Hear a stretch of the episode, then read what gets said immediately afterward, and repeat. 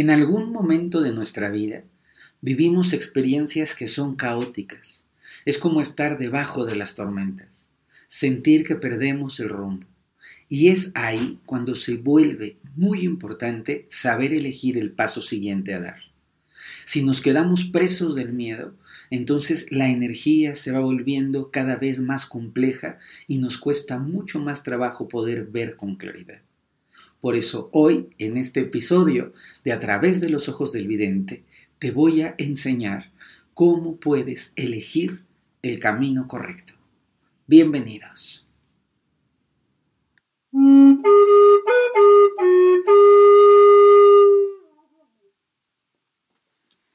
Más allá del ordinario, se abre una realidad extraordinaria. Descúbrela a través de los ojos del vidente. Quiero que te imagines debajo de una tormenta, cuando caen rayos y hay agua y es difícil incluso ver. Además, siente que estás caminando en un terreno fangoso y es de noche. Todo a tu alrededor está un poco oscuro y tú tienes que decidir hacia dónde ir. Si no conoces con mucha claridad el camino, es posible que te pierdas.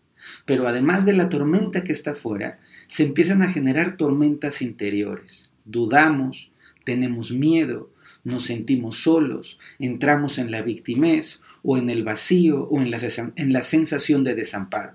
Y cuando esto está ocurriendo, tú Tienes que poder elegir, tienes que saber cuál es el siguiente paso a dar. No te puedes quedar estática abajo de la tormenta esperando a que pase, ni te puedes sentar a llorar. Tienes que tomar una decisión. Pues el día de hoy, en nuestro podcast, vamos a hablar de cómo saber elegir el camino correcto, de cómo en los momentos de tristeza, en los momentos de angustia, en los momentos de ansiedad, en los momentos difíciles, podemos decidir desde el espíritu y desde el corazón. Me da muchísimo gusto saludarlos a todos, querida comunidad. Sé y me quiero disculpar porque había dejado un poquito los podcasts, pero quiero explicarles la razón. Nosotros hacemos, nosotros hablo del equipo de Ferbroca, hacemos las cosas con muchísimo cariño y todo es muy artesanal.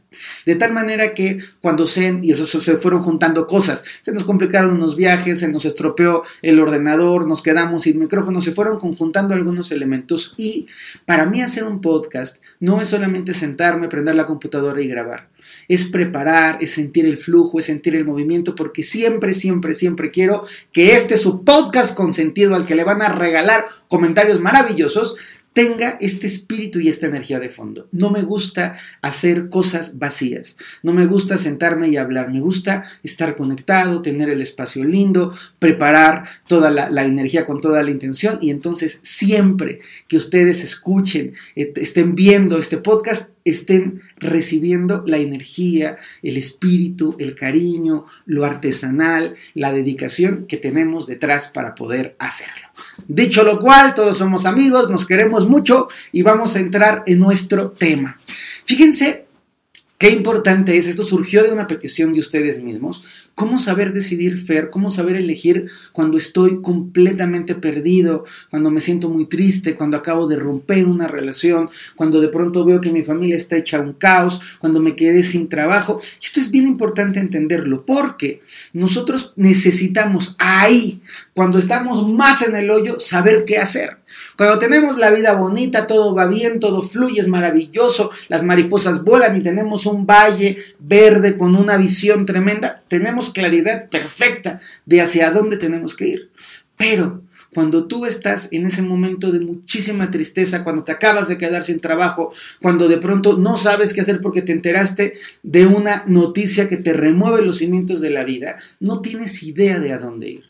Y aquí entra el conocimiento ancestral para mostrarnos qué es lo que nos toca hacer. ¿Cómo podemos aprender a poder emerger de esta circunstancia tan difícil para ir adelante? Les voy a contar una parte de la enseñanza hermosa de las escuelas budistas del Zen. El Zen es una tradición divina que surge en China y luego se transfiere a Corea y luego pasa a Japón. Es una tradición, una rama del budismo muy refinada, un poquito distinta a las otras tradiciones budistas más grandes que es el Mahayana y el Theravada. No pretendo darles aquí una cátedra de budismo, pero baste saber que el Zen es una derivación del budismo que hace un largo recorrido desde la India hasta China y desde China hasta Corea y de Corea hasta Japón. Y este budismo va a enseñar a la gente la simpleza de la atención y de la conciencia. Es un budismo que no tiene demasiados libros de texto, no tiene un libro sagrado como el Bhagavad Gita, no tiene un libro, no tiene un libro o un texto así que sea muy claro, este como la Torá, entonces tiene más historias y tiene unos acertijos preciosos que se llaman Quan. Dentro de las historias hermosísimas del budismo zen japonés, hay una que particularmente nos atañe y que nos sirve mucho para entender nuestro tema. Se llama la historia o la saga de la Doma del Buey. Y básicamente lo que nos platica la historia es que hay un, hay un buey, se llaman bueyes de agua, son como unas especies de vacas grandotas, peludas, este, gigantes que, se, que, que viven en aquellas regiones de Japón y de China y de Vietnam. Yo las conocí a los bueyes de agua en Vietnam. Son unos animales grandototes, imagínense como entre una vaca y un búfalo para que se puedan hacer una idea, no son tan peludos, son muy pesados, son testarudos, tienen ahí sus cuernitos y viven muchísimo tiempo en el agua.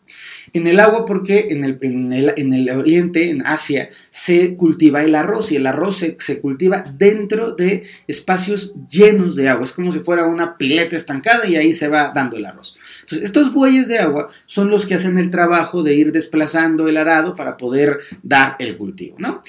¿Por qué se llama el trabajo del buey de agua? Porque equiparan al buey de agua con nuestra mente cuando estamos atascados en el fango. Y el proceso que nos va contando la historia es cómo poco a poco tenemos que ir domando al buey de agua para que podamos salir y para que podamos avanzar en la vida. imagínate tú, en la, en la, analogía que te hacía al principio, que estás, te acaban de decir, te quedaste sin chamba y tú empiezas a llorar porque tienes que pagar la hipoteca, porque tienes el colegio de los niños, porque sientes que tu vida se acabó. ¿Sí o no? Somos redramáticos cuando algo malo nos pasa. Empezamos a pensar, claro, voy a terminar abajo del puente, nadie me va a contratar porque tengo 28 años y sí, perdí el mejor trabajo de los sueños y ahora nada bueno va a pasar. Y entonces empezamos, ojo, aquí, ojo, a cooperar con el caos. Nuestra mente, nuestro pesimismo, nuestra actitud negativa comienza a hundirnos en el caos. Quiero que seas muy honesta y muy honesto contigo. Cuando de pronto tienes una mala noticia, cuando de pronto hay una mala racha, cuando de pronto hay una circunstancia de vida difícil, la vida nos está poniendo un reto, pero es real o no, y sé consciente, que tu mente le empieza a aderezar a la vida. Y el panorama, que no quiero decir que sea bueno, el panorama que es duro, que es adverso, tú lo empiezas a recubrir con victimez y, telenovelas y películas y lo que viste y lo que te imaginaste y lo que le pasó a tu tía. Y entonces vas haciendo una cosa horrorosa. Y entonces, de no aparece mi hijo hace unas, un, par de horas que lo, que, lo, que lo dejé en la escuela, ya estás tú viendo una película horrible que incluye secuestros, narcotráfico, drogas, trata de personas y tu hijo solamente se quedó sin pila. O de pronto es una experiencia de, este, fíjate que hay una enfermedad, te salió una bolita y empezamos con la película. Claro, voy a morir, entonces tengo que hacer mi testamento y despedirme de la gente que quiero. Y es cálmate, es un barro enterrado que vas al doctor, te lo saca y la vida sigue su curso. Esto es importante porque es lo que nos refleja la enseñanza de la doma del buey. Nos dice que las circunstancias de la vida pueden ser circunstancias complejas, que pueden ser circunstancias dolorosas, que pueden ser circunstancias, y aquí hay una palabra que yo empleo mucho que se llama caos, circunstancias caóticas en donde no sabes cómo colocarte frente a la noticia de, este, oye mamá, tomé tal decisión, es, ay, ¿dónde me paro? Frente a la circunstancia de, fíjate que no nos, no nos van a permitir hacer este movimiento de vida que queríamos hacer, te quedas descolocado, es normal.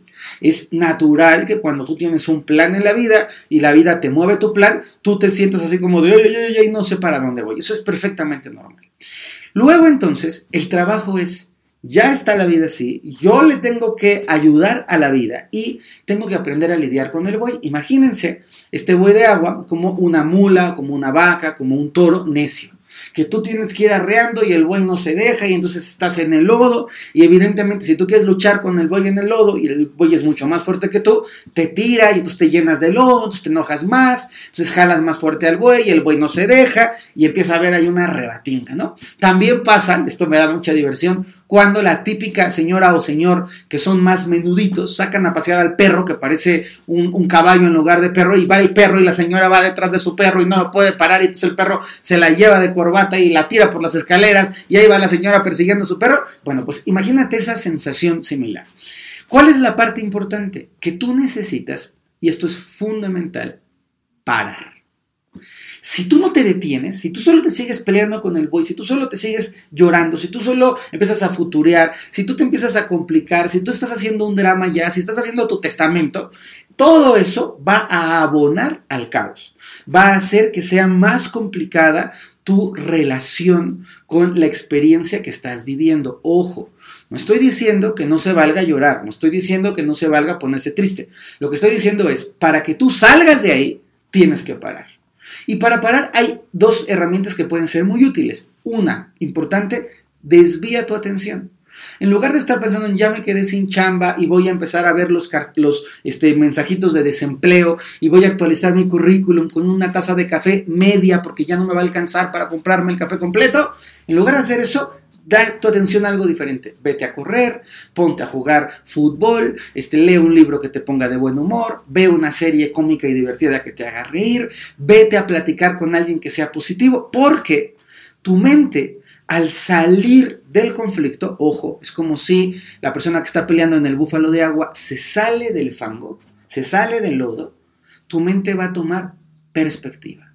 Entonces, una opción es, tengo que parar, eso es algo necesario, y puedo parar cambiando mi atención a algo que sea más divertido, más positivo, más luminoso, o opción dos, puedo permanecer ahí, pero en quietud.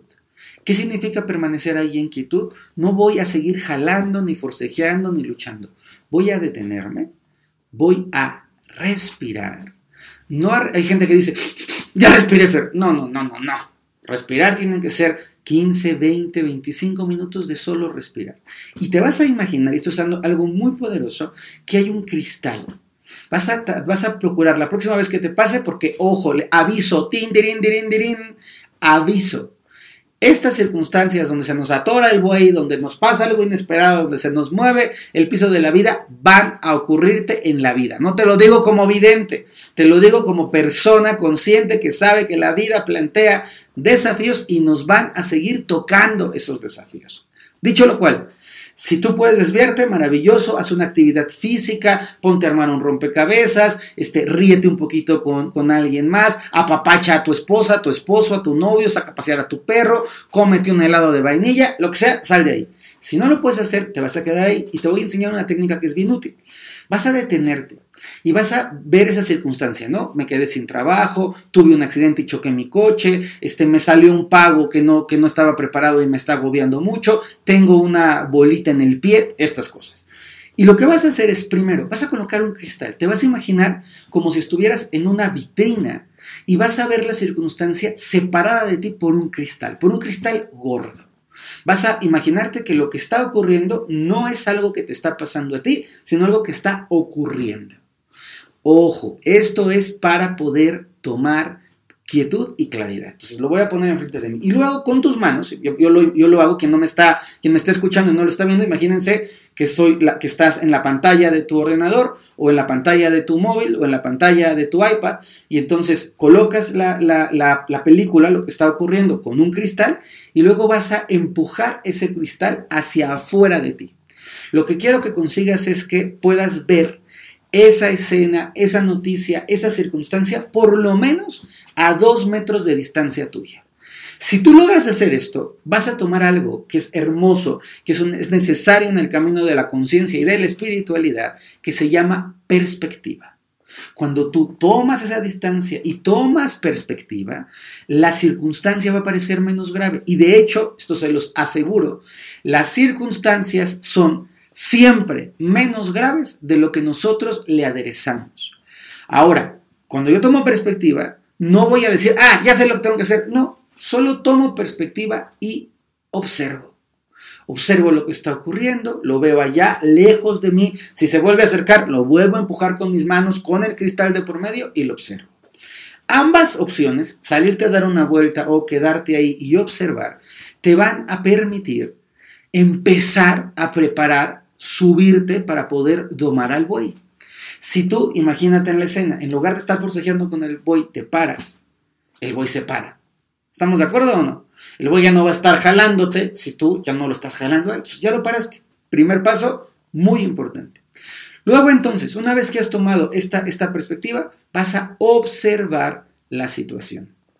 Observar la situación significa voy a permitirme un momentito sin entrar en el ay, qué drama, pobre de mí, cómo sufro, niños, despídanse, ya no vamos a comer jamón en esta casa, sin entrar en los dramas, sin entrar en las partes muy difíciles y muy dolorosas, vas a permitirte contemplar lo que está ocurriendo. Y al contemplar lo que está ocurriendo, no vas a decidir, solo vas a observar. Vas a observar qué es lo que pasó, cuáles son las posibilidades, cuáles son los caminos. Ojo, no solamente los caminos negativos y turbios, a lo mejor también es bueno, me corrieron, tengo mi liquidación, estoy a muy buena edad, puedo administrar mi liquidación y me puedo dedicar a otra cosa. O, ok, me, me quedé sin casa, me echaron de mi casa, tengo que buscar una casa mejor, pero no todo es para mal.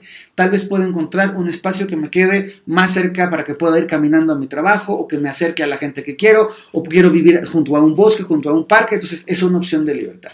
No significa ser positivos tontos. No significa, ay, qué maravilla que me dio una enfermedad en el pecho. No, no. Significa ser realistas y abiertos a las posibilidades.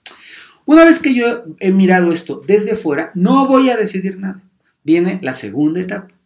Yo necesito permitirme estar en paz. ¿Por qué es tan importante que estemos en paz? Este ruido que escuchan sospechoso es mi gatita que está aquí brincándome alrededor.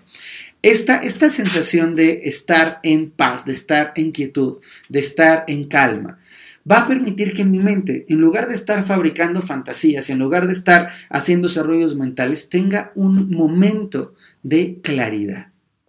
¿Qué significa la claridad? Voy a observar lo que está pasando, voy a ver el panorama, voy a sentir las posibilidades, tanto las buenas como las malas, sin ponerle más crema a las buenas o a las malas, sino solamente las observo y luego voy a esperar.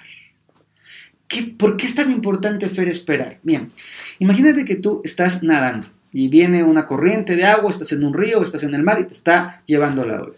Lo peor que podemos hacer cuando estamos agotados y estamos es seguir nadando desesperados porque entre más nadas, más te agotas y menos puedes salir. Básicamente la recomendación de los expertos es respira, flota, mantente a flote y busca salir de la corriente.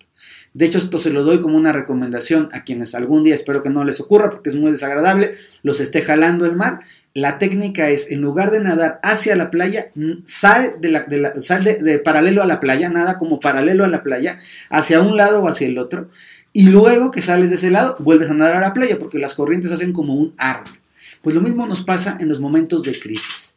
Si yo estoy queriendo, entonces más y más, y entonces voy a buscar 25 trabajos, tu vibración es bajísima, nadie te va a contestar, es que necesito hoy mismo resolver este dolor y voy a hablar, eso no va a funcionar porque estás caliente de las emociones, estás saturado mentalmente, estás agotada. no te agotes, paras, tomas un descanso, respiras, luna, y desde la quietud. Lo siento, estoy tratando de grabar este podcast con todo el silencio del mundo de afuera, pero tengo aquí a una gatita preciosa que es una latosa que está brincándole alrededor. Entonces, una parte muy importante que tenemos que entender es, yo puedo mirar las cosas y tomar claridad y esperar. Si yo espero, mi mente se va a ir serenando, se va a ir calmando. Se imaginan otra vez al muchacho campesino con su búfalo de agua. Ya no lo forcejeo, ya me paré, observo al búfalo, veo lo bueno y lo malo del búfalo. Esa espera me va a permitir evaluar y decir, a ver, ¿cuál es el mejor camino para sacar al búfalo de aquí? Lo empujo y está muy lejos la salida, lo jalo con cuidado, me acerco y lo apapacho, y ahí viene la parte de la decisión. necesitas centrar tu energía en tu corazón. Y desde tu corazón, desde esta posición de centro corazón que muchos de ustedes que me siguen como alumnos la conocen, que es llevar las palmas de mis manos al centro de mi pecho, voy a esperar, ojo, voy a esperar. ¿Cuánto vas a esperar? A veces son tres días, a veces son un par de horas, a veces me viene en sueños la respuesta, a veces de pronto es como ¡pum! un flashazo donde digo ya tengo la claridad, pero voy a permitirme por lo menos unos 10 minutitos llevar mis manos al centro de mi pecho sin estar diciendo es que yo lo que quiero es un este, batido doble de vainilla con chocolate, nada. Vas a esperar en el silencio la mejor respuesta. Vas a esperar aquella decisión que te traiga a veces queremos decidir siempre en la eficiencia, a veces queremos decidir siempre en la decisión que sea la toma de decisiones que más ayude a la empresa. Sí, pero no somos una empresa, somos una entidad viviente y consciente. Y cuando yo llevo mis manitas al centro de mi corazón, y cuando yo ya hice la paz con el búfalo, con la circunstancia, con el agua, cuando yo estoy quieto y esperando, cuando, ojo, importante, mi foco para tomar una decisión en esta catástrofe es que mi decisión sea una decisión que me aporte paz. Entonces, hay una pregunta súper especial. ¿Qué es eso que te da más paz en este momento? Y si tú logras encontrar o entender qué es eso que te da más paz en este momento, vas a tener una mirada clara de cuál es el camino a tomar. Finalmente, en la enseñanza de la doma del buey, que es muy compleja, es tan compleja que yo me eché un viaje a Japón con alumnos para explicar la toma del buey en dos, la doma del buey en 12 días, es que la persona se sube a su buey, se sube al conflicto, se sube a la dificultad y desde arriba lo monta sin conflicto con el buey, sin voy a matar, para poderlo llevar adelante. Te quiero dejar esto muy, muy sintetizado, muy resumido. Primero, tienes que tomar un poquito de distancia, tienes que desviar tu atención, entrar en quietud, colocar el espejo, proyectar la energía afuera, tomar perspectiva.